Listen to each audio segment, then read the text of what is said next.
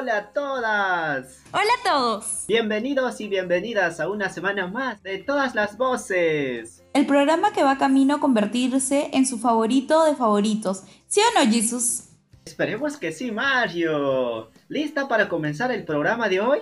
Lista. Bien, hoy 31 de mayo es un domingo muy especial. Así es, hoy celebramos la fiesta de Pentecostés, donde celebramos la venida del Espíritu Santo. Sí, y desde Capupuk lanzamos una pregunta a los chicos de nuestras áreas. Y la pregunta es, ¿de qué maneras sienten la presencia del Espíritu Santo en esta época de pandemia? Entonces vamos a escucharlos. Vamos entonces.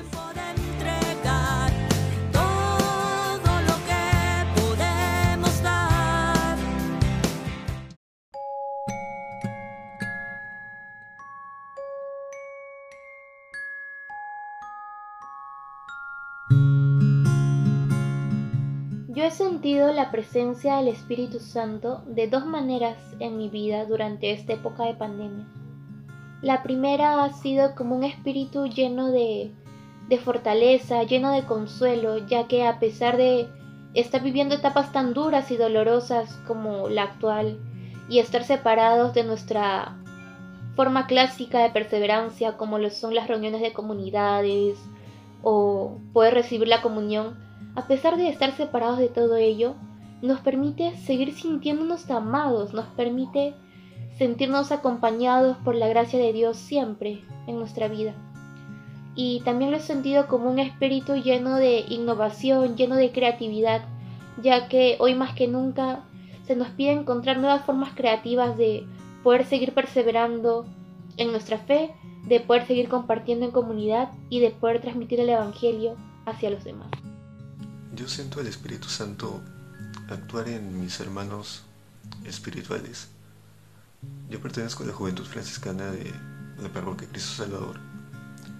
Y a pesar de que ahora, en medio de toda esta pandemia, nuestras reuniones de formación son por Zoom, aún se siente ese carisma franciscano, ese espíritu de, de hermanos, se siente fuerte.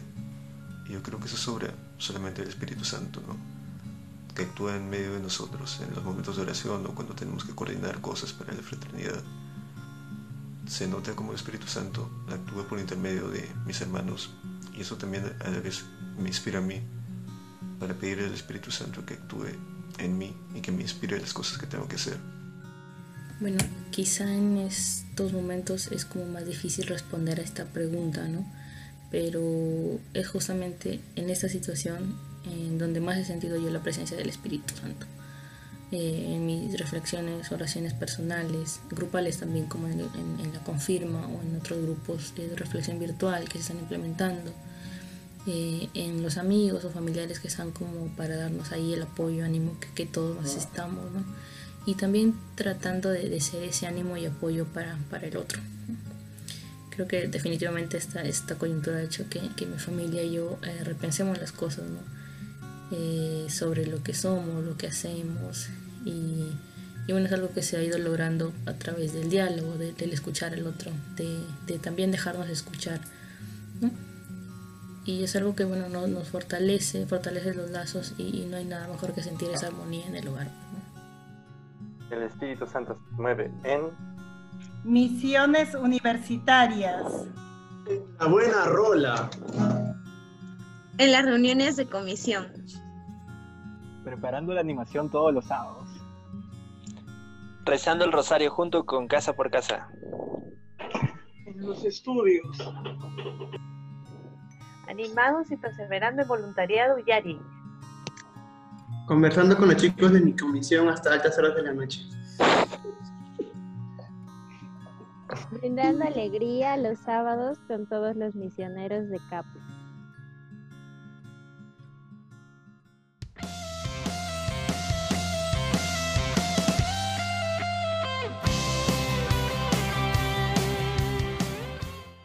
¡Qué buenas respuestas, ah! Muchas gracias a Rosy de Comunidades, Juan de Arte y Espiritualidad, Eliana de Confirmación y a los chicos de Misiones, David, Denilson, Gavina, José, Luigi, Martín, Sorreinita, Roxana, Víctor e Ivette. Sí, Jesús. El Espíritu Santo se hace presente permanentemente en nuestras vidas, de distintas formas y en distintos momentos. Sí, gracias por compartirnos sus experiencias. Y ustedes, amigas y amigos que nos escuchan, ¿cómo responderían? ¿De qué maneras sienten la presencia del Espíritu Santo en esta época de pandemia? Incluso en los momentos más oscuros, como nuestro contexto, en medio de una pandemia, de una crisis mundial que nos tiene en incertidumbre, el Espíritu Santo siempre tiene formas de manifestar su amor y entrega hacia nosotros. Exacto, Mario. Aún cuando todo parezca perdido, ahí encontraremos la luz, el consuelo y la fortaleza. Incluso en las acciones más pequeñas. Así es, Mario. Y también en estos momentos difíciles, el Espíritu Santo nos llena con su espíritu de innovación y creatividad. Bueno, Jesús, habiendo compartido un poco sobre Pentecostés, hagamos una pausa y escuchemos un poco de música antes de comenzar a reflexionar sobre el Evangelio de hoy. Esa es la voz, Mario.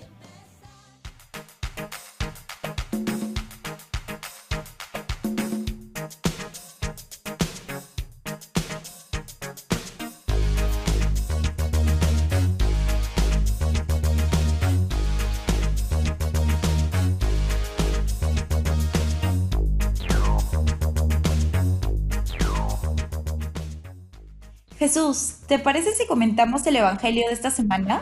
Sí, Mario.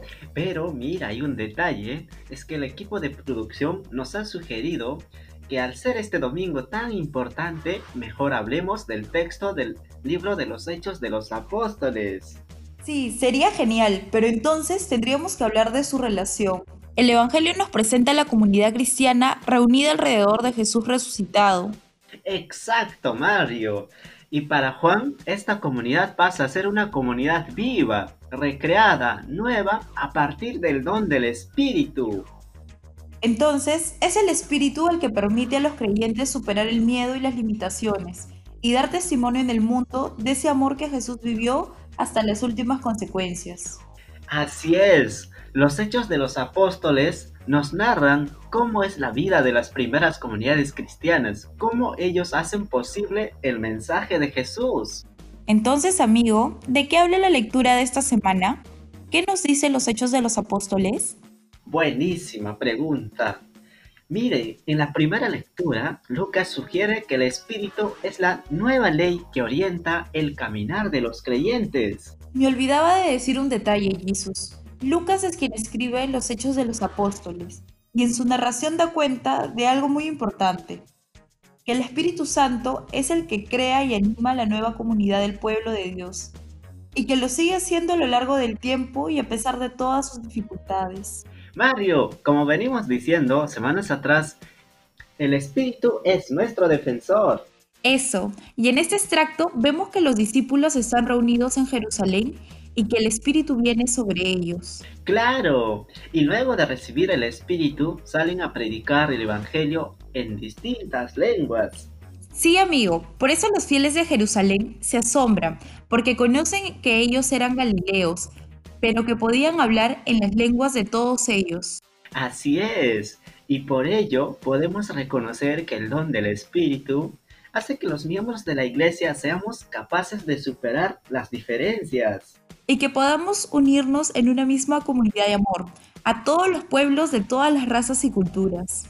Y así poder juntos seguir superando las dificultades de nuestro tiempo y anunciando el mensaje de Jesús a todos y a todas. Y aún más en este tiempo que es desafiante para toda la comunidad humana. Genial, Marjorie, qué bonita reflexión. Creo que ya estamos en tiempo de dar pase a nuestro entrevistado del día. Sí, vamos a la pausa musical y volvemos con la entrevista. Vamos entonces.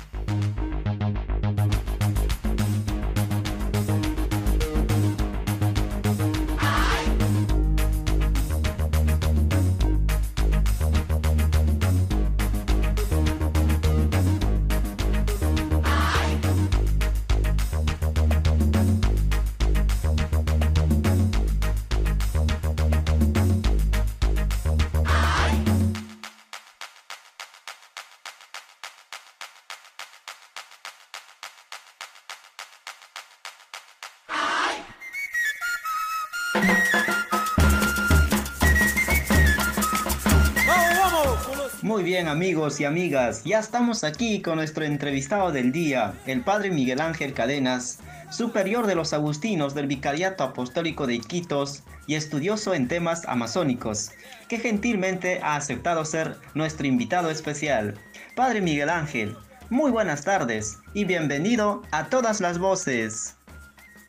Buenas tardes con todos y agradezco al programa Todas las Voces que me dé la oportunidad de poder dirigirme a la audiencia.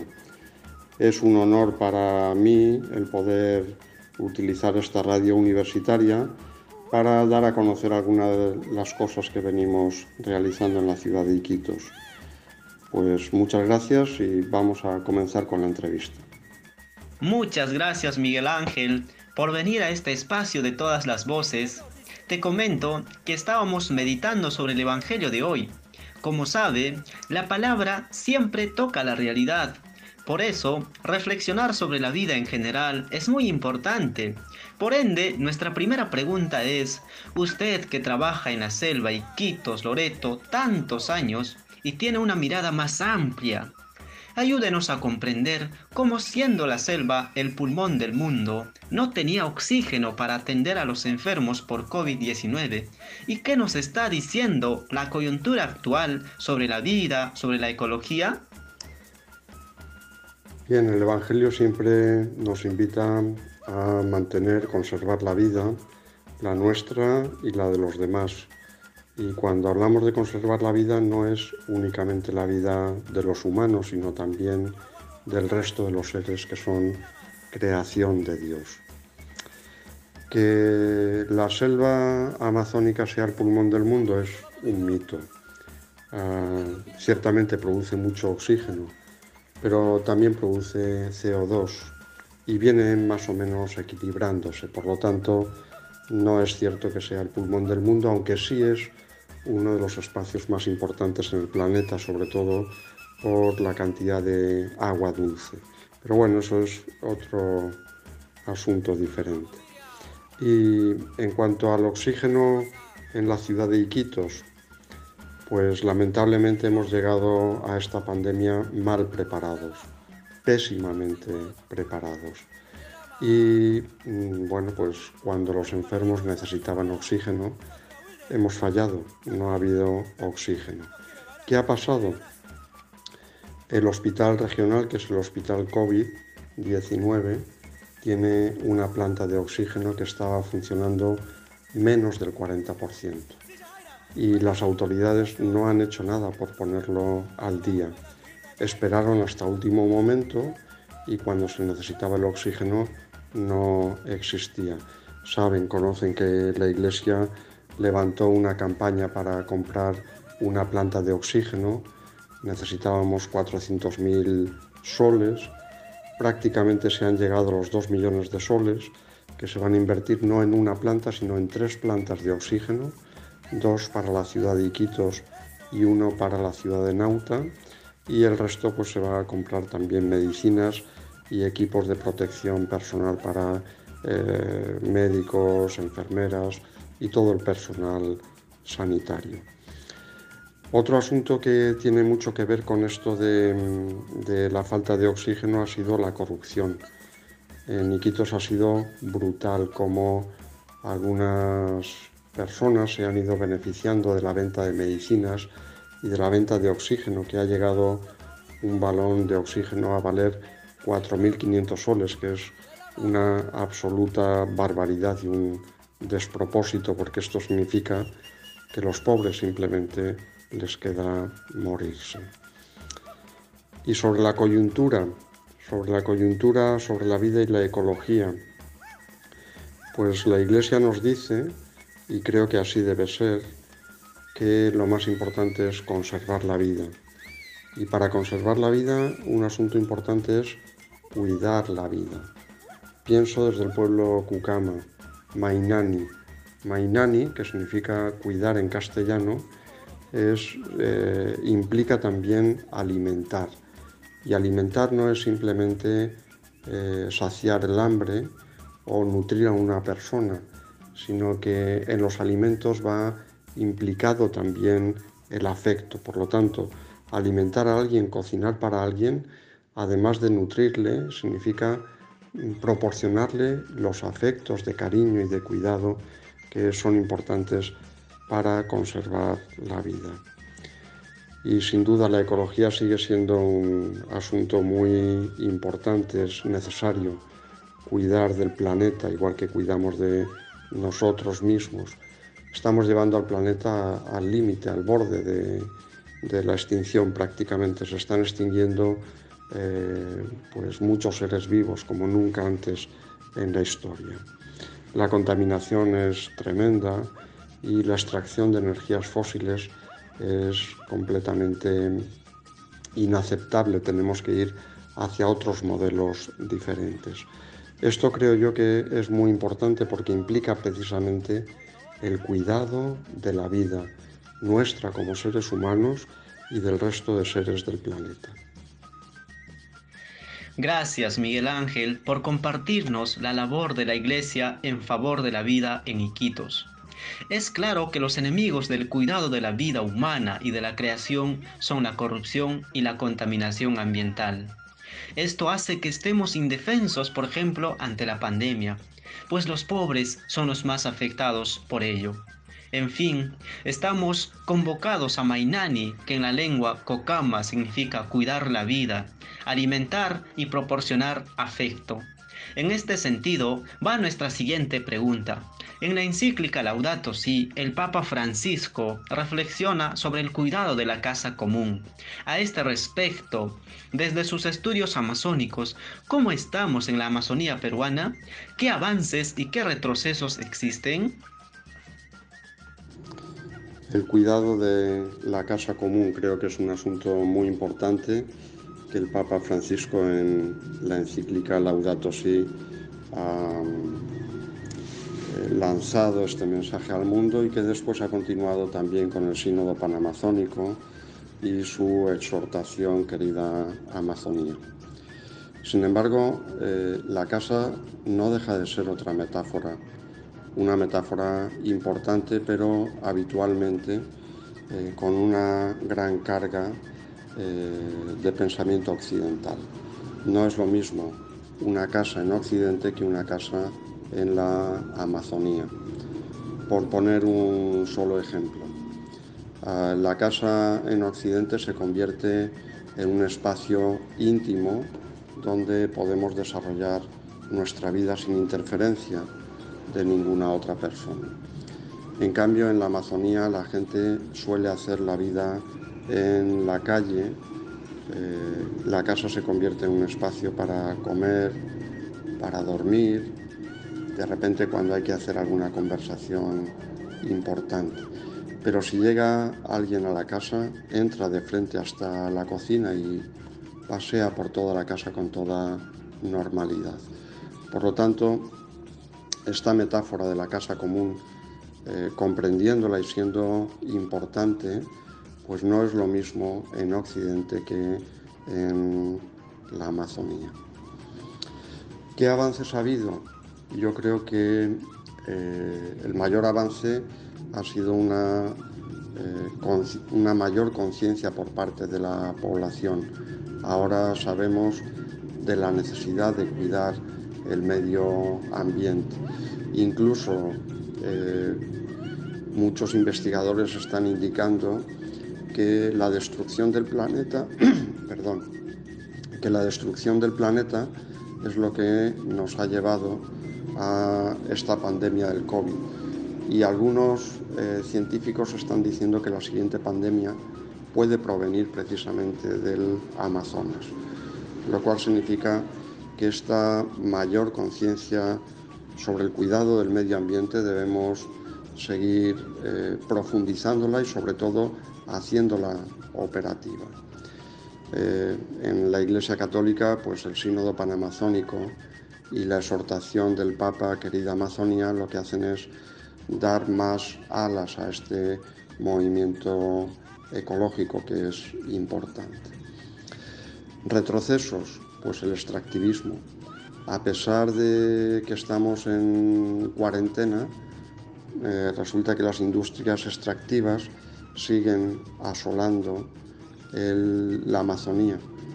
Y esto significa que debe haber eh, leyes y políticas que defiendan el medio ambiente, pero en la práctica, porque no solo vemos que aumenta la deforestación, también está aumentando el asesinato de líderes indígenas que eh, defienden sus territorios. Y hablando de territorio, un asunto muy importante para la preservación del planeta sería la titulación de grandes territorios para pueblos indígenas que cuidan precisamente del planeta. Es muy importante lo que dices, estimado Miguel Ángel. La mirada amazónica y occidental son diferentes. Sin embargo, es destacable la existencia del crecimiento de la conciencia del cuidado de la creación en la población. Y es un reto establecer prácticas legales, políticas que defiendan el medio ambiente y la vida de los líderes amazónicos y de proporcionar los medios para su cuidado, como es la titulación de la tierra contra el extractivismo. Por eso, nuestra última cuestión es, el contagio del virus ha llegado a las comunidades amazónicas y esto es peligroso. Y es cierto que hay otras pandemias que aún no se han resuelto, como es el hambre, la desnutrición, el olvido, la explotación La llegada del COVID a la Amazonía eh, tiene el terreno preparado. Eh, los niveles de desnutrición y de anemia en pueblos indígenas son superiores a la media nacional. De igual manera también las enfermedades respiratorias, ahora está entrando la diabetes. Todo esto hace que los cuerpos amazónicos sean frágiles, débiles y por lo tanto tengan menos resistencia también para enfrentar el COVID. un asunto muy importante también es el tema de la seguridad alimentaria. El Estado, a través de Caliwarma, en los últimos años ha provocado un cambio alimentario de primer nivel.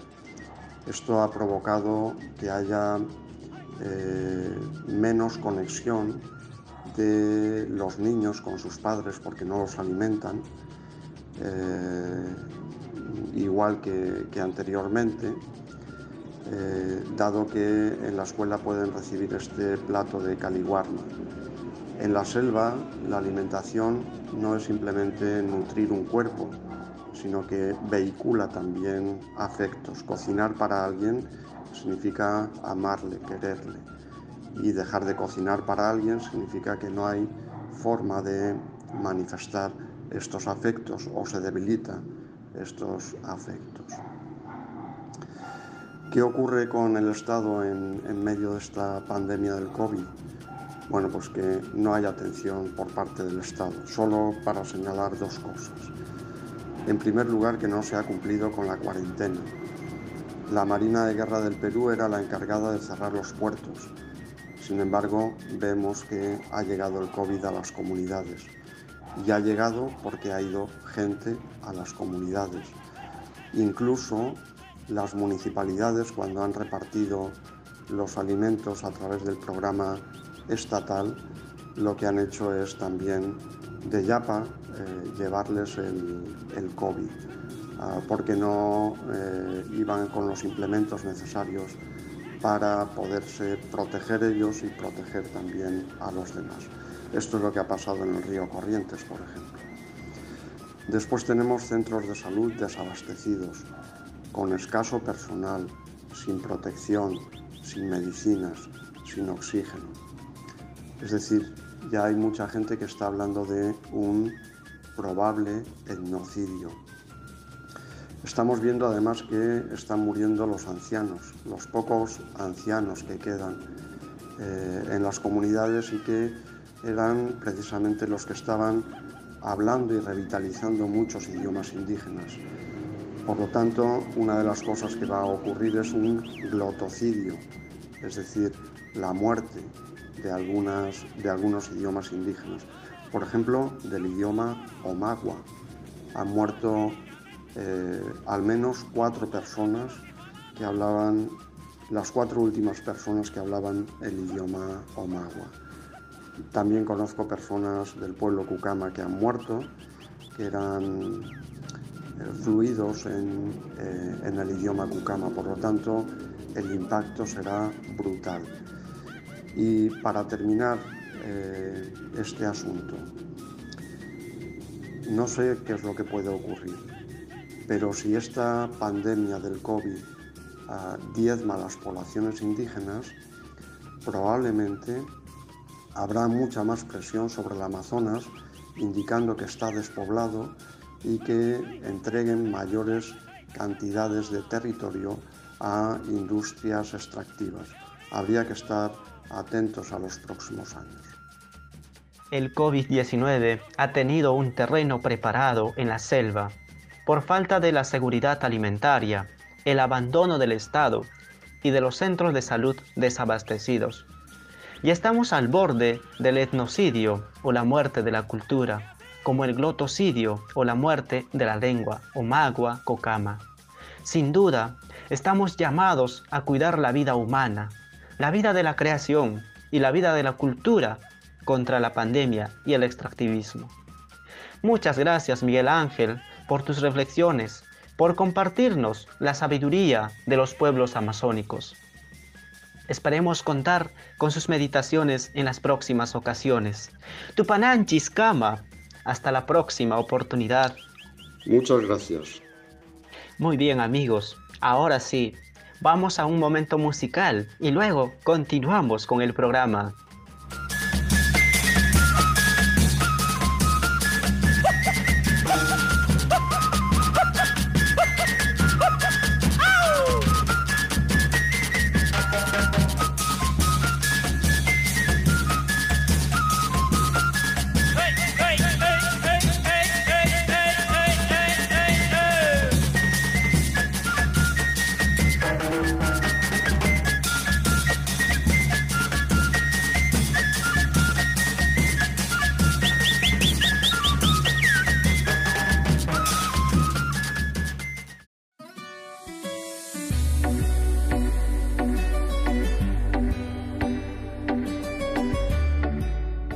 Jesús, es hora de leer los comentarios.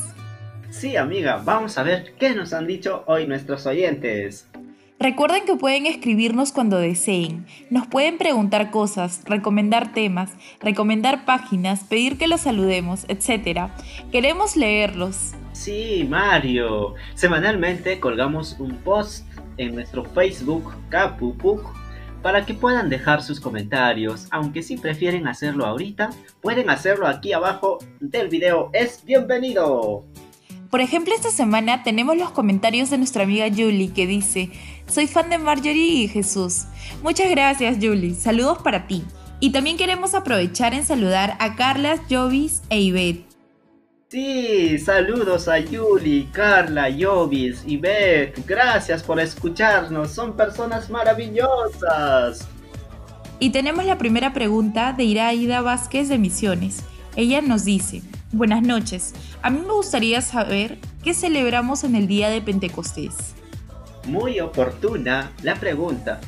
Celebramos la alegría del Espíritu, que nos llena y transforma nuestras vidas Después la fiesta en la que conmemoramos la venida del Espíritu Santo sobre los apóstoles, después de la resurrección de nuestro amigo Jesús, mi tocayo, por cierto. La palabra Pentecostés viene del griego Pentecosté, o sea, 50 días después de la Pascua. Te veo bien en el griego, Jesús. Estás practicando, amigo.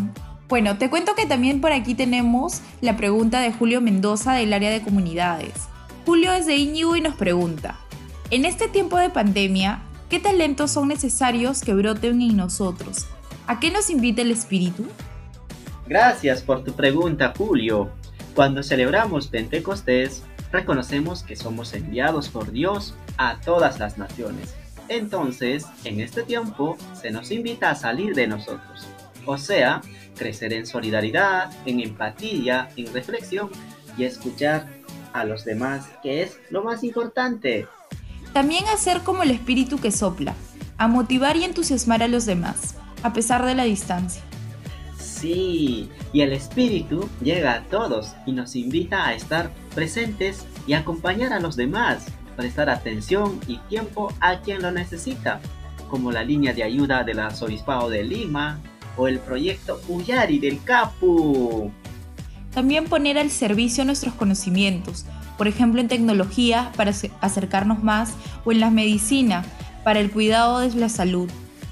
Bien, Marjorie. Y nuestra tercera pregunta lo hace Roel Bolaños, que nos dice, no sé mucho sobre Pentecostés, pero sé que hay dones del Espíritu. ¿Qué dones podemos impulsar ahora que estamos en crisis? ¿Hay más dones?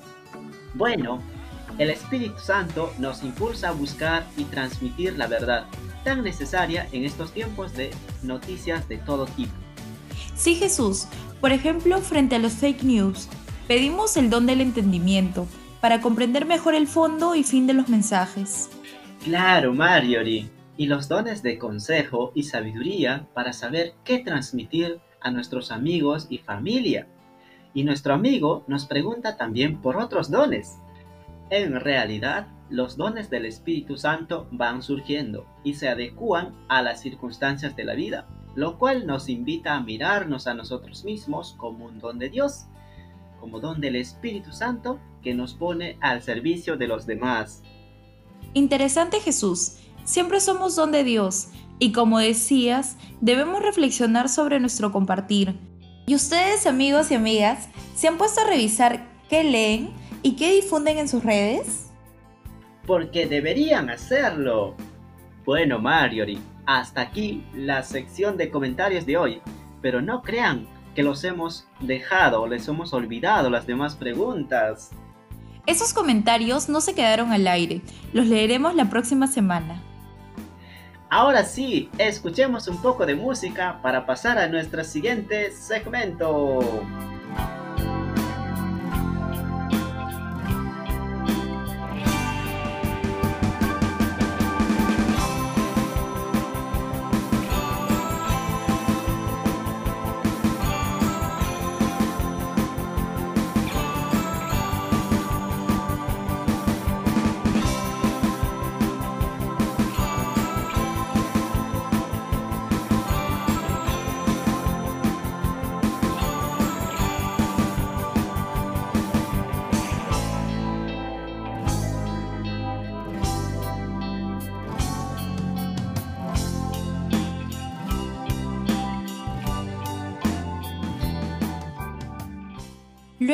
Pausa musical, ha llegado la hora de despedir el programa. Antes de terminar, ¿recuerdan que les comentamos la semana pasada que hoy tendríamos un mini segmento nuevo? Pues ya está aquí. Desde hoy nos quitan la conducción. no, mentira amigos. La idea de este programa es que cada vez más voces encuentren su espacio para abrirse al mundo. Y es por eso que tendremos un pequeño segmento reservado para nuestros jóvenes capo para que puedan conseguir opiniones de sus amigos, comentarnos algo que quieran que llegue a mucha gente, darnos consejos, mostrarnos su talento, lo que deseen compartir en realidad.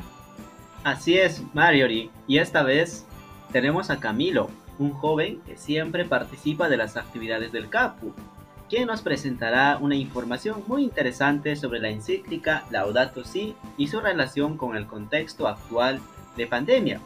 Así que Jesús y yo nos despedimos, pero los dejamos con Camilo. Pasen una excelente semana y nos vemos el próximo domingo. Chao, chao amigos. Hasta la próxima semana amigos y amigas. Los dejamos con Camilo. Chao, chao. Tupananchiscama.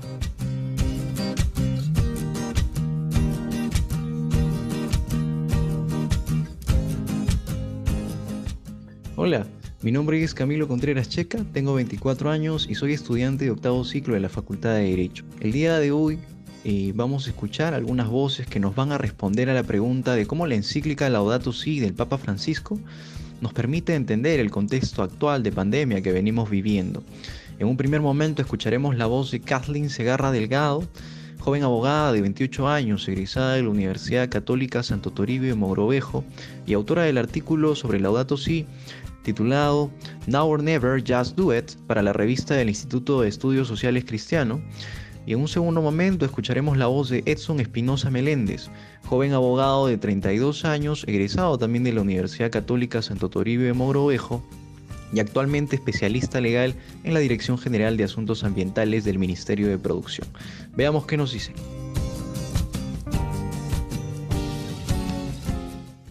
La degradación ambiental, la degradación humana y la ética están íntimamente relacionadas, esboza el Papa Francisco en la encíclica Laudato Si sobre el cuidado de nuestra casa común. En este contexto de pandemia, nos brinda como aporte comprender la necesidad de cambiar nuestra mentalidad facilista, individualista y consumista para alcanzar nuestra vocación de comunión con el planeta. Y ello implica reconocernos como administradores de la creación, respetando los límites que nos coloca la propia naturaleza y sobre todo en armonía con ella misma. En este sentido, armonizar nuestras acciones con el cuidado de nuestra casa común porque si bien Dios perdona siempre, los hombres a veces, pero la tierra nunca perdona. Es indispensable entender que, como bien dice el Santo Padre, todo cuanto existe en este mundo, nuestra casa común, está conectado y debe ser visto de una forma sinérgica, entendida a la luz de esa ecología integral que incorpora a las dimensiones ambientales también la humana y la social. Con base en ello, podemos advertir cómo un organismo natural tan diminuto como es el virus del COVID ha tenido un impacto tan grande en las estructuras sociales, culturales, económicas y políticas, al punto de cambiarlas, y no solo temporalmente, sino enrumbándolas hacia una nueva normalidad. Y aquí reside lo importante, porque este es el momento que nos permite definir cómo será esta nueva normalidad, y la encíclica del Papa Francisco nos ayuda a redefinir ese mundo que surja una vez que culmine esta pandemia, dándonos la oportunidad de construir uno más sostenible y justo que nos permita comprender que los sistemas naturales y humanos no son realidades aisladas ni independientes, sino que éstas están entrelazadas e interactúan permanentemente y que cuanto hagamos o dejemos de hacer para cuidar nuestra casa común tendrá tarde o temprano efectos en todos nosotros, como los que estamos viviendo ahora. Gracias Edson, gracias Kathleen. Un caluroso saludo y un fuerte abrazo desde aquí, desde todas las voces. Y bueno, esos son los aportes que han podido brindarnos quienes ya están trabajando en estos temas, sobre todo en el contexto actual de pandemia que venimos viviendo. Eso sería todo, nos vemos pronto, hasta la próxima. Chao, chao.